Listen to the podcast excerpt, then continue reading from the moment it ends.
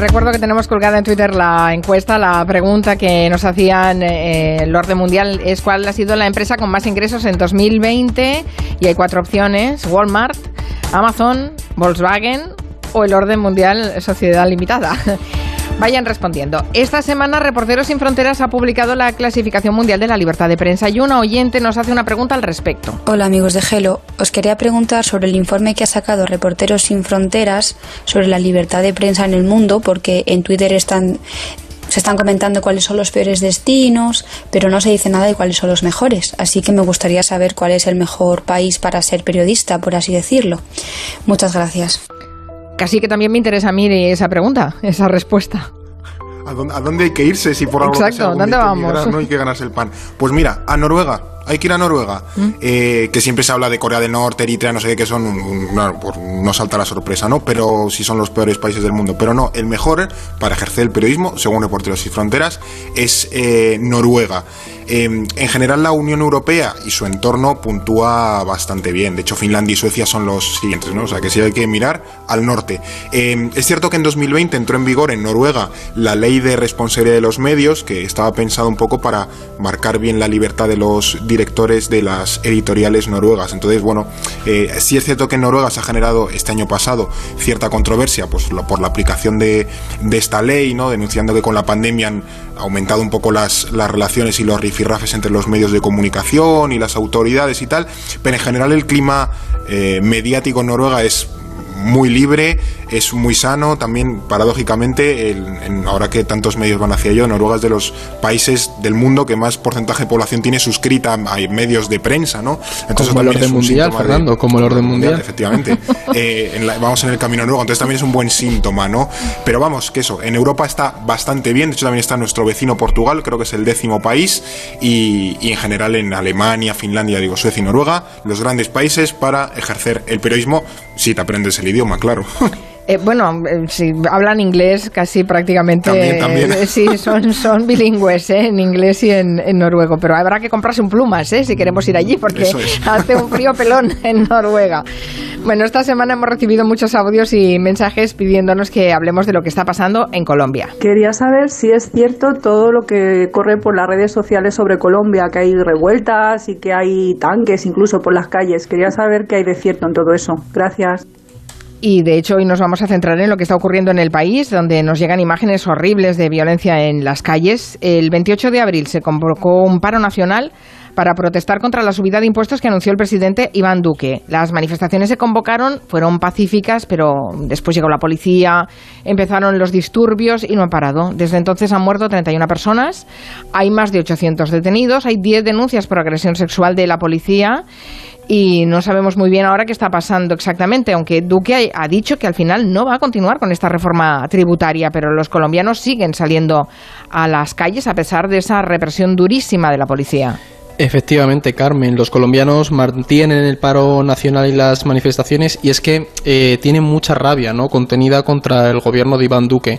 El paro nacional se convocó contra la reforma tributaria, como señalabas, pero esta fue solo la gota que colmó el vaso, podríamos decirlo. Ahora mismo no protestan solo contra eso. Podemos decir que se está protestando por tres razones principalmente. Primero, el aumento de la pobreza en el país y es que en 2020 creció en 3,6 millones de personas y la economía se ha desplomado un 6,8%. Esto es lo que ha enfadado a la población ha sido el anuncio de Duque de que subiría el IVA a cosas como el agua, la luz, el gas y otros productos básicos. Es decir, la clase media sabe que el gobierno necesita dinero para gestionar la crisis económica, pero no quiere que lo saquen de sus bolsillos porque la pandemia ya les ha golpeado mucho. De hecho, así hablaba una de las manifestantes estos días a los micrófonos de los compañeros de France 24. Nos quiere cobrar impuestos e IVA por absolutamente todo. Le va a poner IVA, a la canasta familiar, a los costos funerarios, a la gasolina, a todo, porque eso es lo que quiere el gobierno, que el pueblo colombiano no salga a marchar. Y la excusa es que hay COVID, es que hay virus, pero no hay virus más grande que el mismo gobierno colombiano. Esta desesperación, Carmen, que escuchamos en la mujer, también se relaciona con uno de, o sea, con el segundo factor del descontento, y es son los retrasos en la vacunación y la gestión de la pandemia, porque Colombia es uno de los países de América Latina más afectados por, por la crisis de coronavirus. El corona allí ha dejado 72.000 muertos y solo cerca de 4 millones de colombianos, que es menos del 10% de la población, han recibido la primera dosis. Entonces, ¿qué pasa? Que la población no puede esperar más para vacunarse, porque necesitan volver a la vida de antes, porque la crisis ha dejado 4,1 millones de parados y ha llevado a la quiebra unos 500.000 negocios. Y ya por último, en tercer lugar, los colombianos están protestando contra la brutalidad policial, que como has dicho, Carmen, ha dejado más de 30 muertos y cientos de heridos y también cientos de o sea, cientos, decenas de desaparecidos. Las movilizaciones se impulsan, como lo estamos viendo, desde redes sociales, ¿no? Y la lucha social se está viralizando mucho en Internet. Cada vez más caras conocidas se están sumando a la denuncia de los abusos y los manifestantes lo están retransmitiendo con el, con el móvil. Y cada genera una marcha a la que la policía responde con más violencia. Entonces, digamos que se está metiendo en un círculo vicioso y además en los últimos días hemos visto cómo los manifestantes están contestando a la brutalidad policial con más violencia. De hecho, antes de ayer, por ejemplo, se quemaron 15 estaciones de policía solo en Bogotá. Entonces, es algo que está incrementándose poco a poco. Sí, entran en un bucle, pero la brutalidad policial no es algo nuevo en Colombia. En, en septiembre del año pasado, dos policías asesinaron al abogado Javier Ordóñez en Bogotá. Le dieron más de 10 descargas con pistolas eléctricas, reprimieron muy duramente las manifestaciones que se convocaron precisamente contra la militarización de la Policía Nacional colombiana. Y en 2019 sucedió lo mismo, así que estamos quizá ante un, ante un problema endémico. Sí, sí, la verdad es que sí. De hecho, en, en Colombia hay un problema serio con la policía porque utiliza la violencia de manera indiscriminada, no, no mide nada bien, eh, sobre todo cuando, bueno, sobre todo no, cuando se enfrenta a civiles. Entre 2019 y 2020 se abrieron más de 1.900 procesos disciplinarios contra policías a nivel nacional, pero solo se han sancionado a menos de 300 de ellos por, por abusos. Durante la cuarentena del año pasado, entre marzo y agosto de 2020, la Policía Nacional impuso una disciplina callejera muy estricta, incluso atacó a comerciantes que salían de sus casas para subsistir. Eh, hay muchos países que evidentemente no hay una red de familiar o de, o de apoyo para, que la gente pueda estar sin salir a trabajar, ¿no? En estos países ocurre. Y esto perjudicó mucho a los trabajadores informales, la economía sumergida, que evidentemente pues no tiene una nómina fija todos los meses y tienen que salir a la calle a buscarse la vida, haya o no haya coronavirus, ¿no? Entonces el gran problema es que el cuerpo eh, policial en Colombia está muy militarizado, se rige por códigos militares, depende del Ministerio de Defensa, no de Interior, como es el caso de España, y responde ante un tribunal militar. Esto lo tenemos que tener en cuenta porque, claro, para los oyentes que sigan un poco o recuerden el contexto colombiano, está muy relacionado con el con las temas de las guerrillas como las FARC por ejemplo o los cárteles del narcotráfico. Entonces como que eh, la policía colombiana se ha tenido que acostumbrar mucho a emplear la fuerza bruta no a utilizar eh, a lo mejor de un estilo más europeo ya digo es herencia del, del, conflicto armado. Por eso bueno el mismo gobierno en este caso tanto los que hay ahora como los que ha habido antes les ha dado siempre armamento militar y les ha tratado como un ejército más. Entonces no es una policía preparada para gestionar una manifestación o disturbios contra civil que simplemente se está quejando de que no suban los impuestos, ¿no? Al final tienes como resultado, pues ese tipo de que hay más de 30 muertos, ¿no? Entonces, estas extralimitaciones tienen el amparo del, gobierno, como ha dejado eh, claras las declaraciones de, del presidente Duque, y en general la violencia está normalizada y amparada por el, por el poder político, sobre todo por los círculos del uribismo, que es como se conoce a la derecha próxima al, al expresidente Álvaro, Álvaro Uribe, que ha sido un claro partidario de la mano dura. Entonces, bueno, en las zonas rurales, por ejemplo, el Estado no llega a proteger a la población y, se han generado vacíos y, momentos de Estado frágil donde básicamente el poder del Estado lo, ocupaban grupos eh, paramilitares o mafias de todo tipo, ¿no? Que luchaban contra, pues contra, incluso contra otras guerrillas y demás, ¿no? Entonces, bueno, también en Colombia se suma, creo que aquí en Gelo lo hemos tratado alguna vez, el problema de que en Colombia se asesinan a líderes sociales que luchan por derechos humanos o derechos ambientales o de minorías o indígenas y tal, ¿no? Entonces al menos 904 líderes sociales han sido asesinados desde 2016, en apenas 5 años, ¿no? Y en muchos de estos asesinatos quedan en impunidad. Entonces hay un clima de, de frustración y de violencia y eso, de, impunidad y de injusticia que, realmente en este tipo de, situaciones también termina por explotar. Mm, ¿Y qué pueden esperar los colombianos del gobierno? Porque todo esto son cosas que llevan arrastrando años, que ningún ejecutivo resuelve y no sé, eh, Duque, ¿qué hace? ¿Es partidario de hacer cambios profundos? ¿Se mantiene en sus trece? Mm, ha, dicho que paraliza la reforma tributaria, pero ¿se fían o no se fían de él?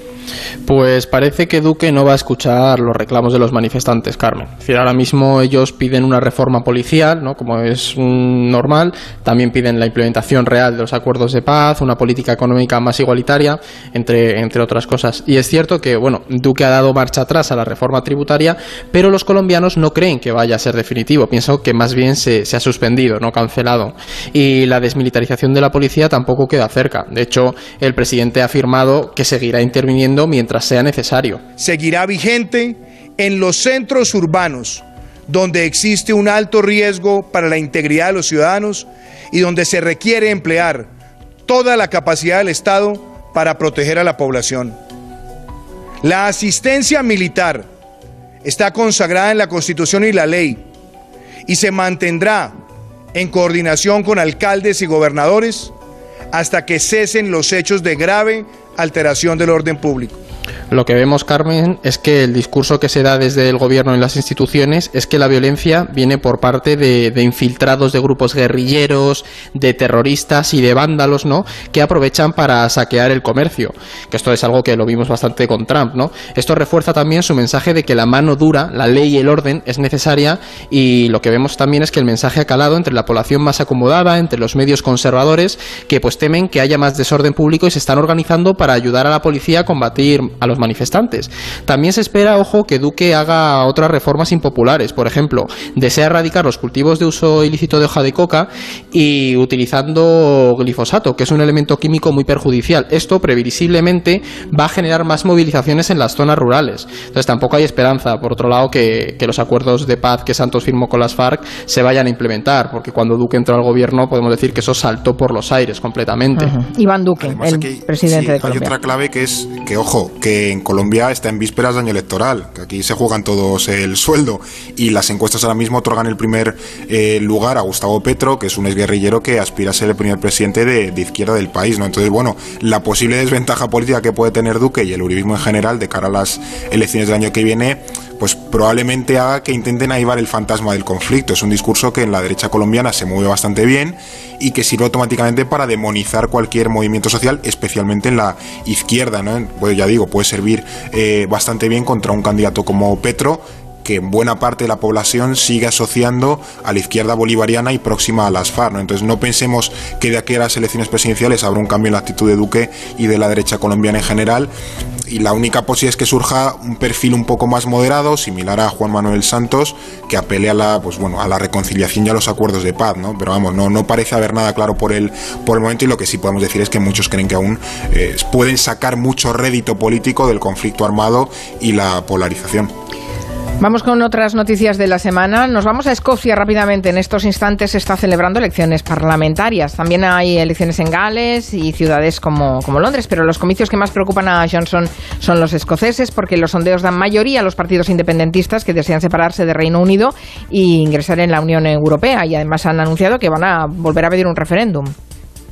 Sí, le han llamado superjueves a este día electoral, pero bueno, en, Londres están como mínimo nerviosos, ¿no? En el gobierno británico. Las encuestas dan en Escocia un 61% de los votos para el Partido eh, Nacional Escocés, que es el, que gobierna la, región, que está liderado por eh, Nicola Sturgeon, y que su principal promesa ahora mismo es la independencia del Reino Unido, y luego, previsiblemente, y si pueden, unirse a la Unión Europea. Es casi plebiscitario el planteamiento, ¿no? Entonces, si efectivamente se cumplen las previsiones electorales, pues el proyecto eh, de Escocia de salirse del Reino Unido estaría un poquito más cerca y de paso puede sentar precedente para que Irlanda del Norte, que también está en una situación bastante tensa, o Gales imiten el camino. ¿no? El, SNP, el Partido Nacional eh, Escocés, quiere que Escocia vuelva a votar si permanecer o no en el Reino Unido. En 2014, recordemos, ya hubo un referéndum, salió que se quedaban con un 55% de los votos y en este caso, si sale que no quieren permanecer los escoceses en el Reino Unido, que es un poco la, intención que tiene este SNP,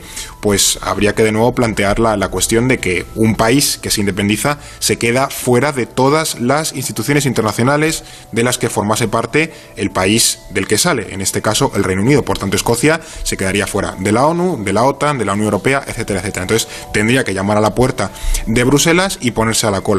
Entonces, bueno, ahora mismo se calcula que Escocia podría llegar a tardar un año y medio, si se diese el caso y si se diese el, el ok en referéndum, a formar su propio Estado, más luego el tiempo de, esperar en el, en el rellano de la, de la Unión Europea. En Escocia ya han descartado la convocatoria unilateral de independencia, al estilo de Cataluña, eso está descartado, y simplemente confían en que la, la victoria del SNP pues refuerce las pretensiones del nacionalismo escocés, porque ahora mismo en Londres el gobierno británico argumenta que ya hubo un referéndum en 2014 y que no tiene intención de, abrir el otro. ¿no? Entonces, ahora mismo está en un tira y afloja entre Londres y el gobierno escocés a ver quién se lleva un poco la, el, quién arrima el asco a su sardina. Mm. tenemos muchas más cosas que contarles a ese cambio de, actitud de Joe Biden con respecto a las patentes. Vamos a ver cómo va creciendo el tema, porque ha habido ya respuesta de la Unión Europea, pero vamos a ver, vamos a ver, porque solo habla de una intención. Eh, vamos a resolver la consulta que habéis dejado en Twitter antes de despedirnos, eh, nos preguntabais, ¿cuál ha sido la empresa con más ingresos desde de 2020? Eh, las opciones eran Walmart, eh, segunda, Amazon. Tercera, Volkswagen. Cuarta, el orden mundial, sociedad limitada. Os han votado, ¿eh? Sí, sí, sí. Yo estoy viendo que los oyentes han confiado en nuestra gestión. Os han votado igual que a Walmart. O sea, 13,3 en los dos casos. Amazon sale ganador con el 71,9% de los votos de los oyentes. Volkswagen muy poquito, el 14%. Y la respuesta correcta es... Walmart, Carmen. Es Walmart, no Amazon. Sí, sí, sí. es Walmart, bueno. Sí, porque Walmart. A pesar de la pandemia. Exactamente, y es que ha implementado un modelo muy similar al de Amazon de reparto y ha tenido unos beneficios increíbles en 2020. Y de hecho, Volkswagen está por delante de Amazon, ¿no, Fer? Sí, efectivamente. De hecho, está por delante. tener unas, unas cifras, Walmart ingresó 523 mil millones de dólares solo en el año 2020, mientras que Amazon solo, iba a decir solo, ingresó 280 mil. O sea que. Mira, si nosotros ingresamos un eso, más abajo. seguiríamos haciendo gelo, pero desde el Caribe, Carmen, pero seguiríamos en gelo, ¿eh? Gracias, Eduardo Saldaña, Fernando Arancón. Hasta la próxima. Adiós. Adiós.